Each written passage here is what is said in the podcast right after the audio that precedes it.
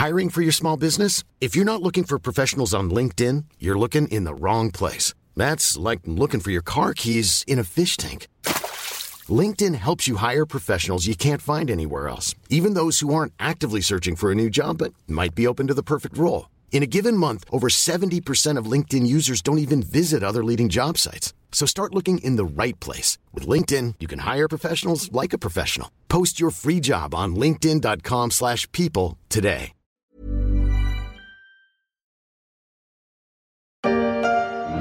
Te promets de t'aimer farouchement et sous toutes tes formes, aujourd'hui et à jamais. Je te promets de ne jamais oublier qu'un tel amour ne s'offre qu'une fois dans la vie. Acceptez-vous de vous prendre pour époux Oui. Ah oui. C'est bon, vous pouvez verser une petite larme. Peugeot Citroën et Fiat Chrysler se sont dit oui pour le meilleur et on ne l'espère pas pour le pire, même s'il s'agit sans doute plus d'un mariage de raison que d'un mariage d'amour entre les deux constructeurs dans un marché automobile tempétueux et perturbé par la crise du coronavirus. Longue vie aux mariés.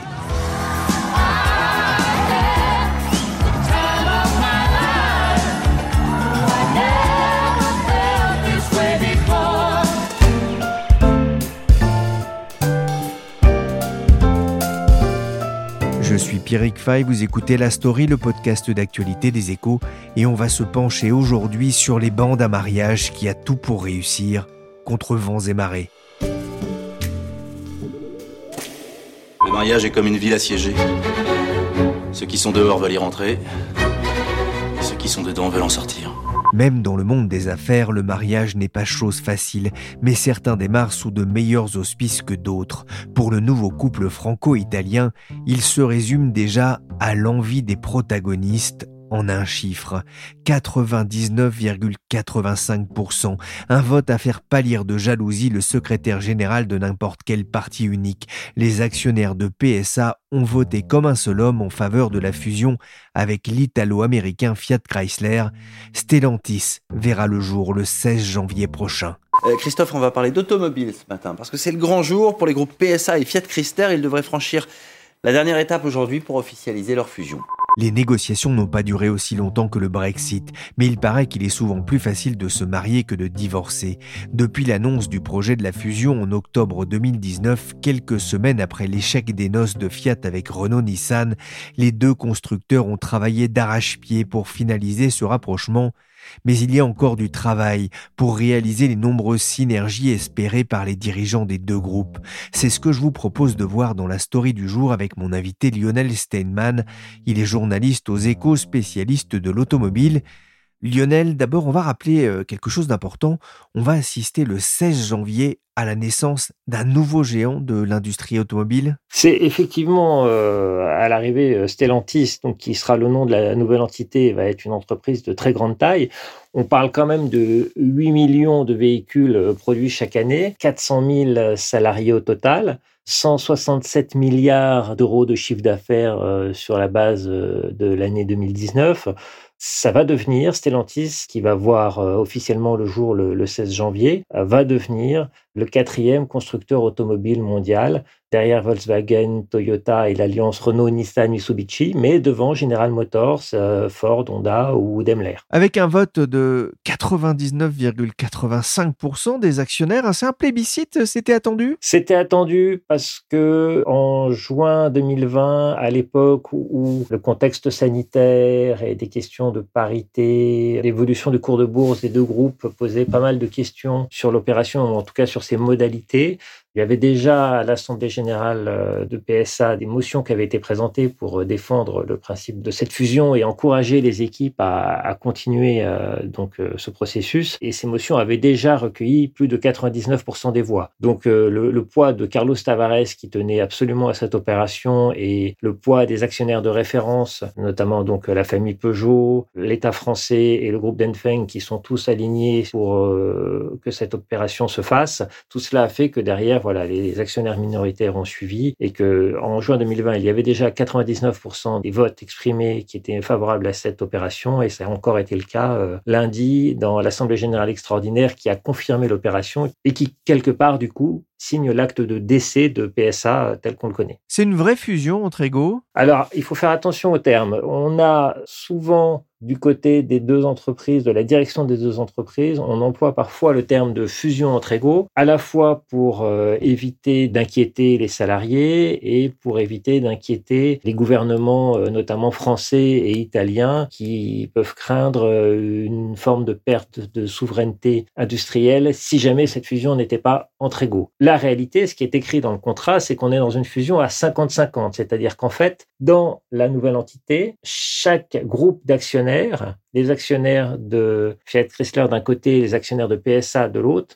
détiendront 50% des actions de la nouvelle entité Stellantis. Donc c'est une fusion à 50-50 plus qu'une fusion entre égaux. Au bout du compte, alors qui sera le, le premier actionnaire du nouveau groupe? Alors le premier actionnaire du nouveau groupe, ce sera la famille Agnelli, qui avait une part du capital de Fiat Chrysler plus importante que les Peugeot, par exemple, ou l'État français. Mais l'équilibre des forces est fait de telle manière que lorsqu'on ajoute les futures actions des Peugeot, de l'État français et du groupe chinois Dongfeng, qui sont les trois actionnaires de référence de PSA, même si Dongfeng petit à petit va se désengager, on arrive à un poids qui s'approche du poids de celui des Agnelli. Néanmoins, cette fusion fait quand même la part belle, ou en tout cas, cette fusion donne un léger avantage dans ces termes au camp PSA, puisqu'en termes de gouvernance, au niveau du conseil de surveillance, il y aura cinq représentants désignés par les anciens actionnaires de Fiat Chrysler, cinq représentants désignés par les anciens actionnaires de PSA. Et donc là, on est sur une structure de 5 d'un côté, 5 de l'autre, a priori égalité parfaite, mais le futur directeur général du groupe va également siéger au conseil de surveillance et le futur directeur général du groupe, c'est Carlos Tavares, l'actuel patron de PSA. Donc dans les faits, les Français, en tout cas PSA, aura la majorité au futur conseil de surveillance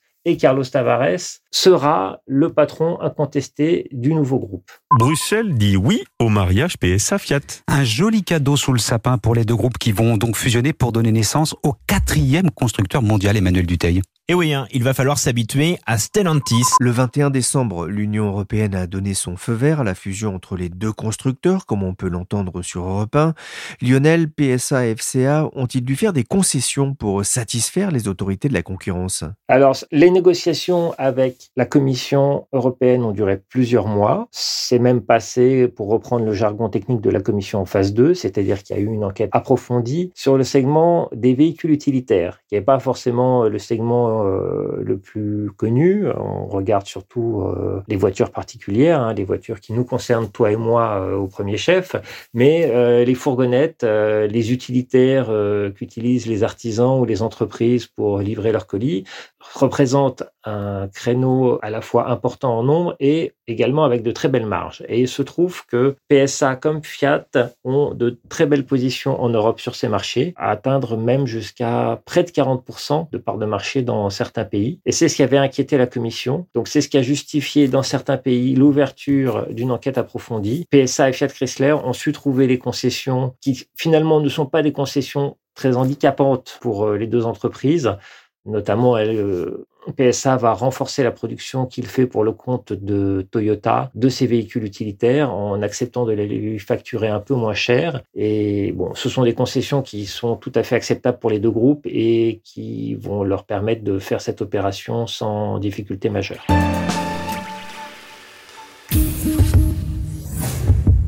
Il s'est passé presque un an et demi depuis l'annonce de la fusion. Entre-temps, il s'est passé beaucoup de choses, dont une pandémie mondiale qui a déclenché une récession et une chute du marché automobile. La crise sanitaire aurait pu avoir un impact sur la faisabilité de cette union, Lionel? La crise sanitaire a effectivement secoué euh, très sérieusement le marché de l'auto et notamment le marché de l'auto européen. Et ça n'est pas neutre car euh, c'est celui sur lequel euh, PSA est le plus fort puisqu'il a 88% de son chiffre d'affaires qui est réalisé sur le marché européen. Et également, c'est le marché où, où Fiat est censé être le plus fort. Et en fait, il se trouve que chez Fiat Chrysler, il y a vraiment deux pôles différents. Il y a le pôle nord-américain avec un certain nombre de marques de pick-up comme euh, Ram et, Jeep notamment, qui ont d'excellentes performances, qui vendent des véhicules qui sont pas vraiment vertueux sur le plan environnemental, mais qui génèrent de très belles marges et qui tirent vraiment les bénéfices du groupe. Et de l'autre côté, on a Fiat qui a beaucoup plus de mal ces dernières années, qui perd des parts de marché, qui voit sa rentabilité euh, baisser, faute euh, d'investissement il y a quelques années pour renouveler la marque et, pour prendre le virage de l'électromobilité pour passer à l'électrique. Donc euh, ces difficultés se sont accrues avec le confinement et la crise sanitaire et il y a eu un certain nombre de voix qu'on entendait déjà lorsque le deal a été annoncé en octobre 2019 qui disaient ce choix d'une fusion à 50-50, avec euh, notamment un dividende de 5 milliards d'euros qui doit être versé aux actionnaires italiens, alors que les actionnaires euh, de PSA vont recevoir beaucoup moins.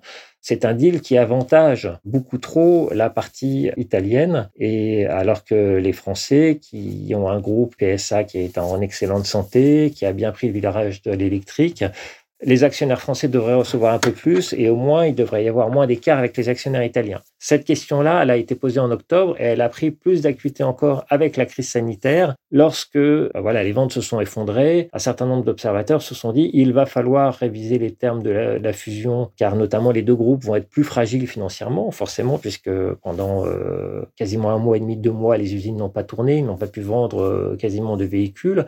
Donc les deux groupes vont être plus fragiles, il va falloir réviser les termes de la fusion et PSA peut en profiter pour dire eh bien, je souhaiterais réviser les termes en ma Et finalement, ça ne s'est pas produit car Carlos Tavares a manifestement pesé de tout son poids pour convaincre les actionnaires français, notamment les trois actionnaires de référence, que l'intérêt de la fusion était tellement important qu'il fallait à tout prix éviter le risque de clash avec euh, Exor, le holding de la famille Agnelli, le premier actionnaire de Fiat Chrysler, en risquant de remettre en cause le deal en voulant gratter, pour parler familièrement, quelques dizaines ou centaines de millions d'euros de dividendes supplémentaires euh, cette année, alors que sur le long terme, Carlos Tavares assure qu'il est capable de générer 5 milliards d'euros de synergie par an, avec donc euh, tout l'impact que ça peut avoir pour euh, les dividendes des actionnaires sur le long terme. Donc Carlos Tavares a réussi à convaincre les actionnaires français que certes, le deal était peut-être déséquilibré à ce stade, mais qu'il ne fallait pas prendre le risque de le remettre en cause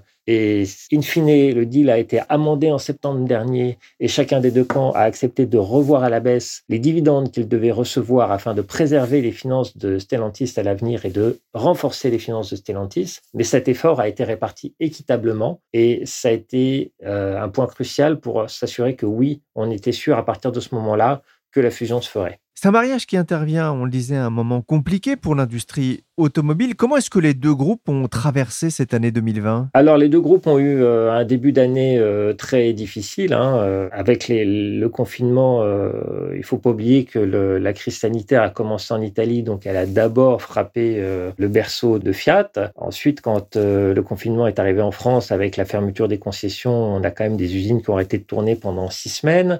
Un marché qui s'est effondré de 90%, le marché français en avril. Ça a été à peu près des chiffres identiques dans tout l'Europe. Donc euh, ça a été un peu la panique euh, chez les constructeurs. Les Américains ont eu la même situation quelques semaines plus tard. Donc euh, le, début de l'année a été très dur, mais là où Carlos Tavares a vraiment fait démonstration entre guillemets de, de son savoir-faire, c'est qu'il a quand même réussi à boucler le premier semestre de PSA en 2020 avec des bénéfices. Et ça, avec son, je dirais, ce qui est un petit peu sa marque de fabrique, c'est ce qu'il appelle le pilotage par l'abaissement du point mort. C'est c'est-à-dire année après année faire des économies pour réduire le nombre de voitures à partir duquel PSA commence à générer des bénéfices.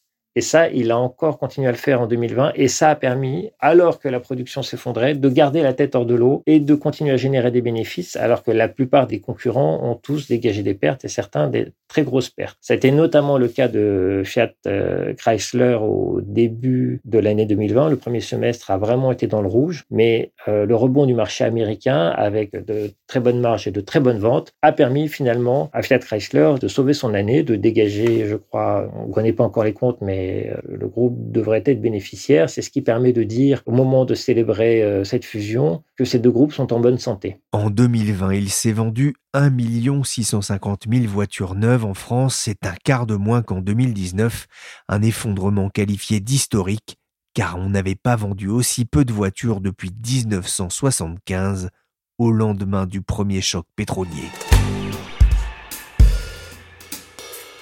Motoscooteristi di tutta Italia, unitevi. Il proletariato della strada è in marcia non più su due ma su quattro ruote. Le grandi, spaziose, sicure, ledigate, deserte strade d'Italia vi attendono. Benvenuto Carlos. Carlos Tavares va prendre la tête du nouveau groupe franco-italo-américain, nouveau numéro 4 mondial avec potentiellement 8 millions de véhicules vendus. Lionel, avec cette fusion, Carlos Tavares est définitivement sorti de l'ombre de l'autre Carlos Ghosn? Alors, je crois que ça faisait plusieurs années en fait qu'il était euh, sorti de l'ombre de Carlos Ghosn. Il était dans l'ombre de Carlos Ghosn lorsqu'il travaillait chez Renault, car euh, son premier employeur c'était Renault dans lequel il a vraiment passé, fait la plus grande partie de sa carrière. Et là, manifestement, il souffrait d'être dans l'ombre de Carlos Ghosn à tel point que c'est parce qu'il a un jour exprimé dans une interview euh, sa volonté de devenir euh, numéro un d'un grand groupe comme euh, General Motors ou Ford qu'il s'est retrouvé licencié par son patron. Donc, à l'époque, PSA était en grande difficulté et PSA n'a pas laissé l'occasion de récupérer un patron de ce calibre. Et le redressement très rapide d'Opel, qui a été racheté en 2010, et qui a commencé à générer des bénéfices dès l'année d'après, alors que cela faisait 15 à 20 ans que General Motors euh, enchaînait les, déficits, ces performances avaient déjà donné une certaine aura de patron à Carlos Tavares dans le secteur et euh, on s'en rend bien compte nous aux échos car les, papiers qu'on écrit sur Carlos Tavares ou les interviews qu'il nous donne font partie des papiers les plus lus euh, sur notre site. Maintenant, il a une ambition, il a clairement l'envie de continuer à démontrer des choses. Je pense qu'il a envie de montrer qu'il est capable de réussir aux États-Unis, qu'il est capable de réussir cette fusion qui représente quand même un, défi euh, autrement plus important que le redressement d'Opel. Et c'est maintenant qu'il va devoir le démontrer. Oui, vous parliez de défis, il y en a beaucoup? Euh, Il y en a beaucoup. Les deux groupes avaient intérêt à cette fusion. Euh, ils sont certes en bonne santé, mais ils ont chacun à moyen terme euh, des faiblesses euh, qui nécessitaient de se rapprocher d'un autre groupe pour pouvoir faire des économies d'échelle. Le problème de PSA, c'est qu'il est trop présent en Europe et pas assez dans le reste du monde. Donc cette dépendance sur le seul marché européen peut finir par être une vraie faiblesse. Et Fiat Chrysler, ben, il y avait le vieillissement de la gamme de Fiat qui commençait vraiment à, à faire plonger la marque et ce, ce virage vers l'électromobilité qui a été pris très très tardivement avec le risque de se voir infliger désormais de grosses amendes par Bruxelles. Donc les deux groupes, il n'y avait pas le feu au lac, comme disaient les Suisses, néanmoins, les deux groupes avaient intérêt à cette fusion. C'est pas pour ça qu'il n'y a pas de grosses euh, difficultés, en tout cas euh, des obstacles qu'il va falloir négocier de manière euh, vraiment serrée. Le plus évident à court terme, c'est la réduction des capacités industrielles de Fiat, car comme Fiat vend de moins en moins de voitures, les usines de Fiat, notamment celles en Italie, tournent de moins en moins. On a un taux d'utilisation des usines qui serait entre 40 et 60 alors que le taux correct serait de 80 Donc c'est quand même des surcapacités importantes. Et euh, Carlos Tavares va devoir s'employer à réduire ses surcapacités, alors même que l'État italien a accordé l'an dernier un prêt garanti à Fiat de 6 milliards d'euros pour l'aider à passer le cap de la crise sanitaire. Donc on peut imaginer que l'État italien a demandé des garanties sur l'emploi en contrepartie. Carlos Tavares va devoir adapter l'outil industriel de Fiat sans euh, froisser l'État italien et les syndicats de Fiat. Ça va être compliqué. D'autant plus que les relations entre la France et l'Italie étaient plutôt tendues euh, ces dernières années. Euh, il va devoir aussi gérer l'abondance des marques. Hein. Il y a Peugeot, Citroën, DS, Opel. Euh, d'un côté, euh, des marques comme Alfa Romeo, Chrysler, Dodge, Jeep, Lancia, Maserati de l'autre, Ram également aux États-Unis, qui marche très fort. une des questions qu'on se pose aussi dans ces gigantesques fusions, c'est comment ça peut se passer entre deux cultures d'entreprise qui sont pas toujours forcément compatibles? Ah, c'est même le principal sujet et ça l'est encore plus dans le cas d'une fusion euh, transnationale.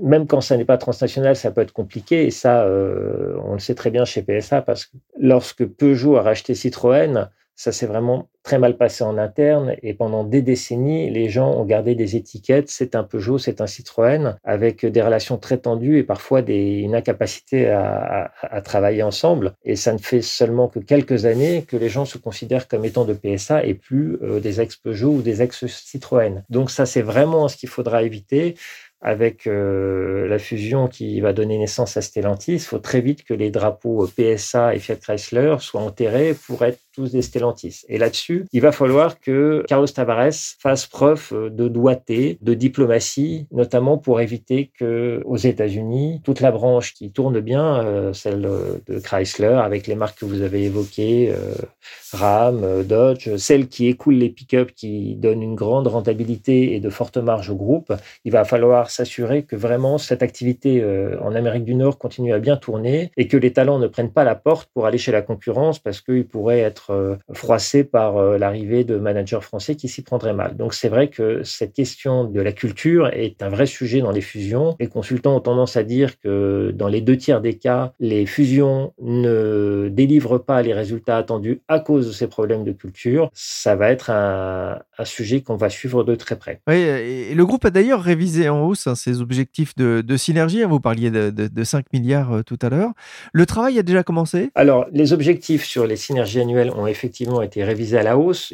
en octobre 2019, on évoquait un chiffre de 3,7 milliards. On est désormais à 5 milliards par an. Le groupe le justifie en disant que ces 3,7 milliards, c'était le chiffre qui était issu du travail préparatoire fait par les banques euh, d'affaires, les banques conseils et les équipes de direction. Depuis, il y a un certain nombre de groupes de travail qui ont été constitués entre les deux constructeurs pour explorer concrètement, sujet par sujet, comment la collaboration pourrait se faire. Et ce sont ces groupes de travail qui sont beaucoup plus issus du terrain, qui ont permis de dire, finalement, sur tel ou tel sujet, on peut faire des synergies supplémentaires. Et c'est ce qui a permis de passer ce chiffre de 3,7 à 5 milliards. Par contre, groupe de travail ne veut pas dire que la fusion a commencé à être opérationnelle. Pour le coup, Bruxelles et la Commission européenne et même l'autorité de la concurrence sont très euh, vigilants sur ce sujet. Commencer à mettre en pratique une fusion avant qu'elle ne soit officiellement actée, euh, c'est répréhensible. Ça s'appelle du gun jumping. Donc, on est bien dans des groupes de travail qui ont identifié des sujets, mais rien n'a été fait de manière euh, opérationnelle car tout simplement, ça n'est pas permis. Donc, par exemple, on est encore dans l'inconnu sur euh, l'organigramme du, du, futur groupe car dévoiler un organigramme ou, qui ne serait pas au conditionnel ou commencer à annoncer des nominations, on pourrait se rapprocher de gun jumping. Un dernier mot, Stellantis, pourquoi ce nom? Alors Stellantis, c'était tout simplement la nécessité d'en trouver un autre, car euh, je pense qu'appeler ce groupe PSA FCA ou FCA PSA, euh, ça aurait été un petit peu compliqué. Tout le monde aurait regardé alors qu'on essayait d'expliquer qu'il s'agissait d'un mariage de deux groupes à 50-50, euh, quel était le nom qui arrivait en premier. Donc ils se sont dit, voilà, on va faire table rase, on va prendre un nouveau nom. Ils ont embauché un cabinet spécialisé. Et donc Stellantis, en latin, veut dire briller d'étoiles.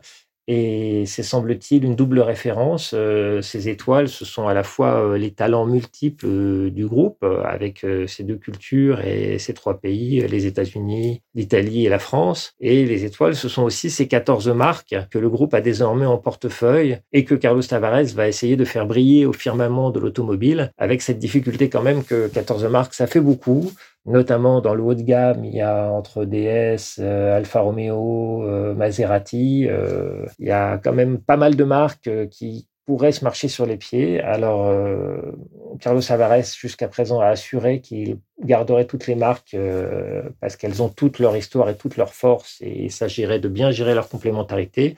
Là aussi, c'est un sujet qu'on va regarder avec intention dans les mois à venir. Merci Lionel Steinman, journaliste aux échos, spécialiste de l'automobile, pour ce décryptage d'un mariage qu'on espère heureux. La story, le podcast d'actualité des échos, s'est terminé pour aujourd'hui. L'émission a été réalisée par Willy Gann, chargé de production et d'édition Michel Varnet. Vous pouvez retrouver la story sur toutes les applications de téléchargement et de streaming de podcasts. N'hésitez pas à vous abonner pour ne manquer aucun épisode.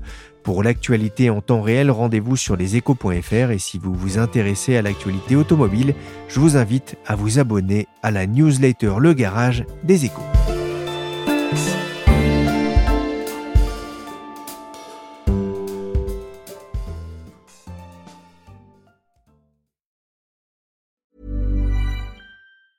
Hey, it's Danny Pellegrino from Everything Iconic. Ready to upgrade your style game without blowing your budget? Check out Quince. They've got all the good stuff, shirts and polos, activewear and fine leather goods, all at 50 to 80% less than other high-end brands. And the best part? They're all about safe, ethical and responsible manufacturing. Get that luxury vibe without the luxury price tag. Hit up quince.com slash upgrade for free shipping and 365 day returns on your next order. That's quince.com slash upgrade. When you need mealtime inspiration, it's worth shopping Kroger, where you'll find over 30,000 mouthwatering choices that excite your inner foodie. And no matter what tasty choice you make, you'll enjoy our everyday low prices, plus extra ways to save, like digital coupons worth over $600 each week. You can also save up to $1 off per gallon at the pump with fuel points. More savings and more inspiring flavors make shopping Kroger worth it every time. Kroger, fresh for everyone. Fuel restrictions apply.